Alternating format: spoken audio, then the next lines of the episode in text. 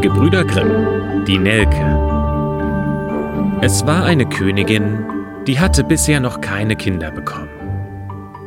Deswegen ging sie jeden Morgen in den Garten und betete zum Gott im Himmel, er möge ihr einen Sohn oder eine Tochter bescheren. Da kam ein Engel vom Himmel und sprach, Gib dich zufrieden, du sollst einen Sohn haben, und was er sich wünscht auf der ganzen Welt, das wird er erhalten. Sie ging zum König und sagte ihm die frohe Botschaft, und als die Zeit gekommen war, da gebar sie einen Sohn, und der König war in großer Freude. Nun ging sie jeden Morgen mit dem Kind in den Tiergarten, und sie wusch sich da bei einem klaren Brunnen. Da geschah es einmal, als das Kind schon ein wenig älter war, dass er auf ihrem Schoß saß und sie einschlief. Da kam der alte Koch, der wusste, dass das Kind sich alles wünschen konnte, und raubte es. Und er nahm ein Huhn und zerriss es und tropfte ihr das Blut auf die Schürze und auf das Kleid. Da trug er das Kind an einen verborgenen Ort, lief zum König und klagte die Königin an, sie habe das Kind von wilden Tieren rauben lassen. Und als der König das Blut an der Schürze sah, glaubte er es. Und er geriet in einen solchen Zorn, dass er einen tiefen Turm bauen ließ, in den weder Sonne noch Mond schien, und er ließ seine Gemahlin dort hineinsetzen und vermauern. Dort sollte sie sieben Jahre lang sitzen, ohne Essen, ohne Tränken, und sie sollte verschmachten. Aber Gott schickte zwei Engel vom Himmel in Gestalt von weißen Tauben. Die mussten täglich zweimal zu ihr fliegen und ihr das Essen bringen, so lange, bis diese sieben Jahre vergangen sein werden. Der Koch aber dachte sich, also wenn sich das Kind wirklich alles wünschen kann, und ich bin hier, dann könnte es mich leicht ins Unglück stürzen. Da machte er sich weg vom Schloss, und er ging zu dem Knaben, der war schon so groß, dass er sprechen konnte, und er sagte zu ihm Wünsch dir ein großes, schönes Schloss mit einem Garten und alles, was dazugehört. Und kaum waren die Worte aus dem Munde des Knaben gekommen, so stand alles da, was er sich gewünscht hatte. Etwas später sprach der Koch zu ihm Es ist nicht gut, dass du so alleine bist. Wünsch dir eine schöne Frau zur Gesellschaft. Da wünschte sie sich der Königssohn herbei, und sie stand gleich vor ihm, und sie war so schön, wie kein Maler sie hätte malen können. Und nun spielten die beiden zusammen, und sie hatten sich von Herzen lieb.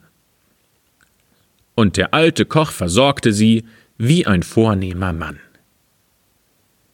Es kam ihm aber der Gedanke, der Königssohn könnte sich einmal wünschen, bei seinem Vater zu sein und ihn damit in große Not bringen. Da ging er hinaus, nahm das Mädchen zur Seite und sprach Diese Nacht, wenn der Knabe schläft, so geh an sein Bett und stoß ihm dieses Messer ins Herz und bring mir das Herz und die Zunge von ihm. Und wenn du das nicht tust, so sollst du dein Leben verlieren. Daraufhin ging er fort, und als er am nächsten Tag wiederkam, so hatte sie es nicht getan, und sie sprach Warum soll ich einen unschuldigen Menschen ums Leben bringen, der noch nie etwas jemandem angetan hat? Da sprach der Koch wieder Wenn du's nicht tust, so kostet es dich dein Leben. Als der Koch weggegangen war, ließ das Mädchen sich eine kleine Hirschkuh herbeiholen, und sie ließ sie schlachten. Sie nahm Herz und Zunge und legte sie auf einen Teller, und als sie den Alten kommen sah, da sprach sie zu dem Knaben Leg dich ins Bett und zieh die Decke über dich. Da trat der Bösewicht herein und sprach Wo ist Herz und Zunge von dem Knaben? Das Mädchen reichte ihm den Teller. Aber der Königssohn warf die Decke ab und sprach Du alter Sünder, warum hast du mich töten wollen? Nun will ich dein Urteil sprechen. Du sollst ein schwarzer Pudel werden und eine goldene Kette um den Hals tragen, und du sollst glühende Kohlen fressen, so dass dir die Flamme zum Hals herausschlägt.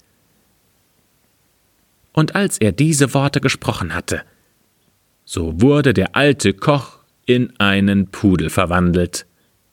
Und er hatte eine goldene Kette um den Hals, und die Köche mussten glühende Kohlen heraufbringen.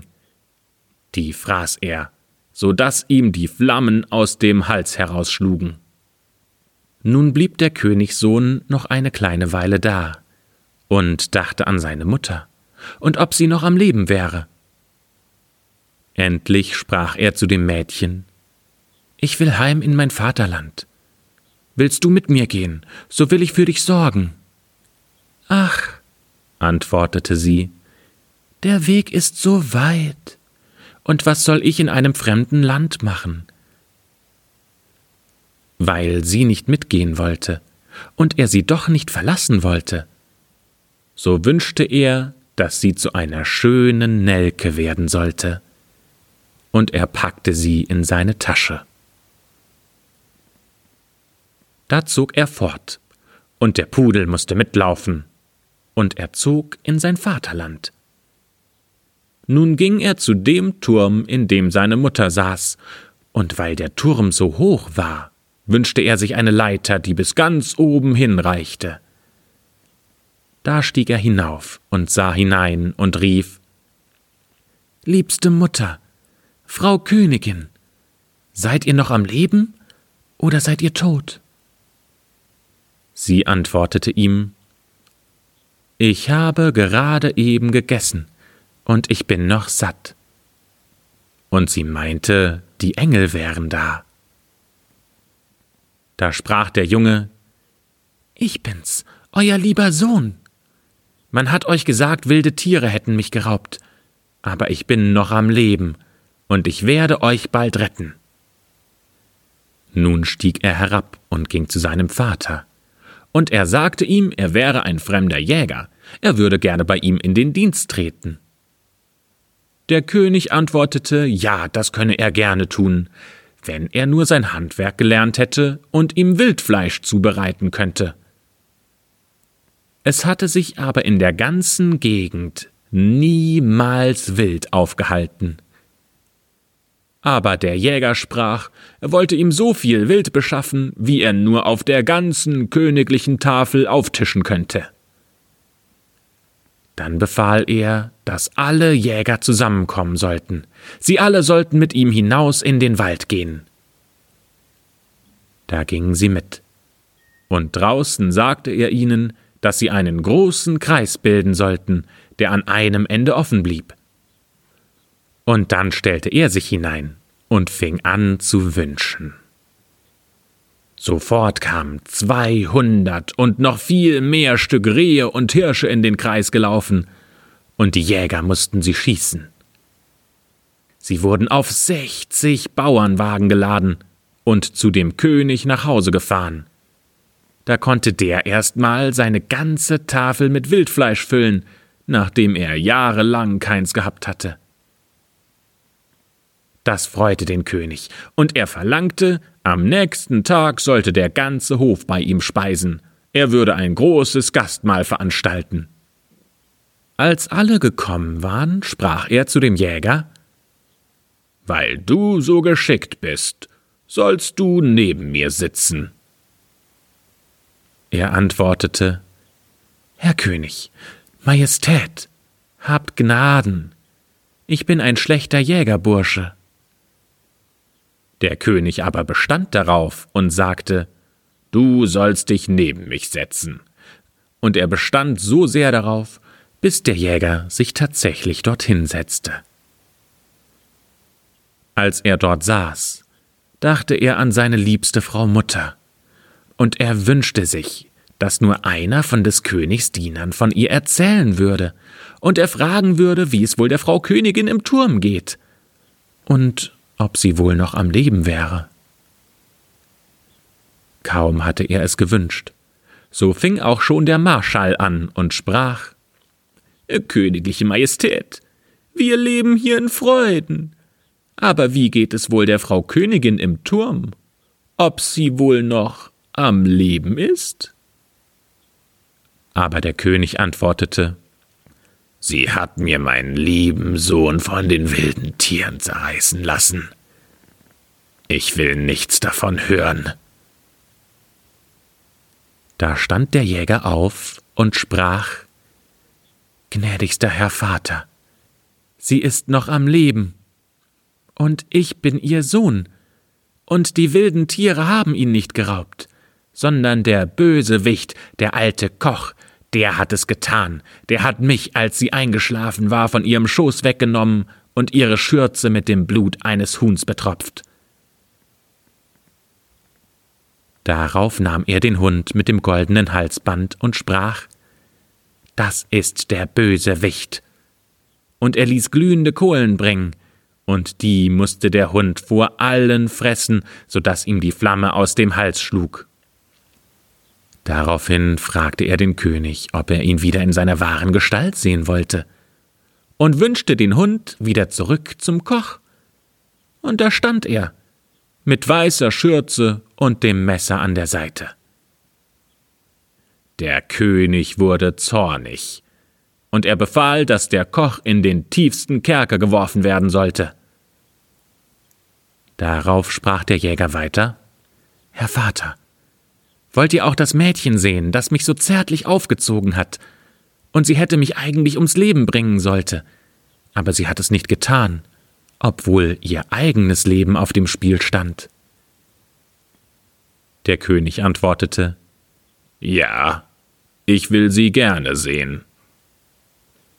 Da sprach der Sohn Gnädigster Vater, ich will sie euch zeigen, in Gestalt einer schönen Blume und er griff in die Tasche und holte die Nelke, und er stellte sie auf die königliche Tafel, und sie war so schön, wie der König nie zuvor eine gesehen hatte.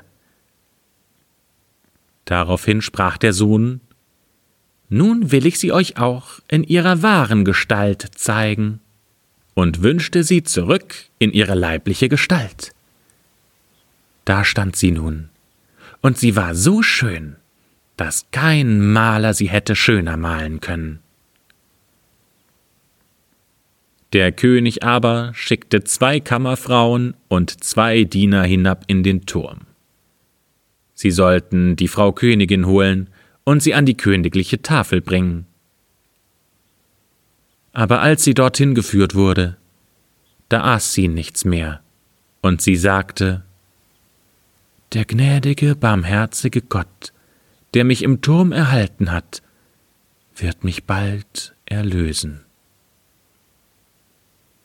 Da lebte sie noch drei Tage und starb dann selig. Und als sie begraben wurde, da folgten ihr die zwei Tauben nach, die ihr das Essen in den Turm gebracht hatten. Und Engel vom Himmel kamen und setzten sich auf ihr Grab. Der alte König ließ den Koch bis zu seinem Lebensende eingesperrt. Aber der Zorn zehrte so sehr an seinem Herzen, dass er bald darauf starb. Der Sohn heiratete das schöne Mädchen, die er als Blume in seiner Tasche mitgebracht hatte. Und ob diese beiden noch leben, das weiß nur der liebe Gott.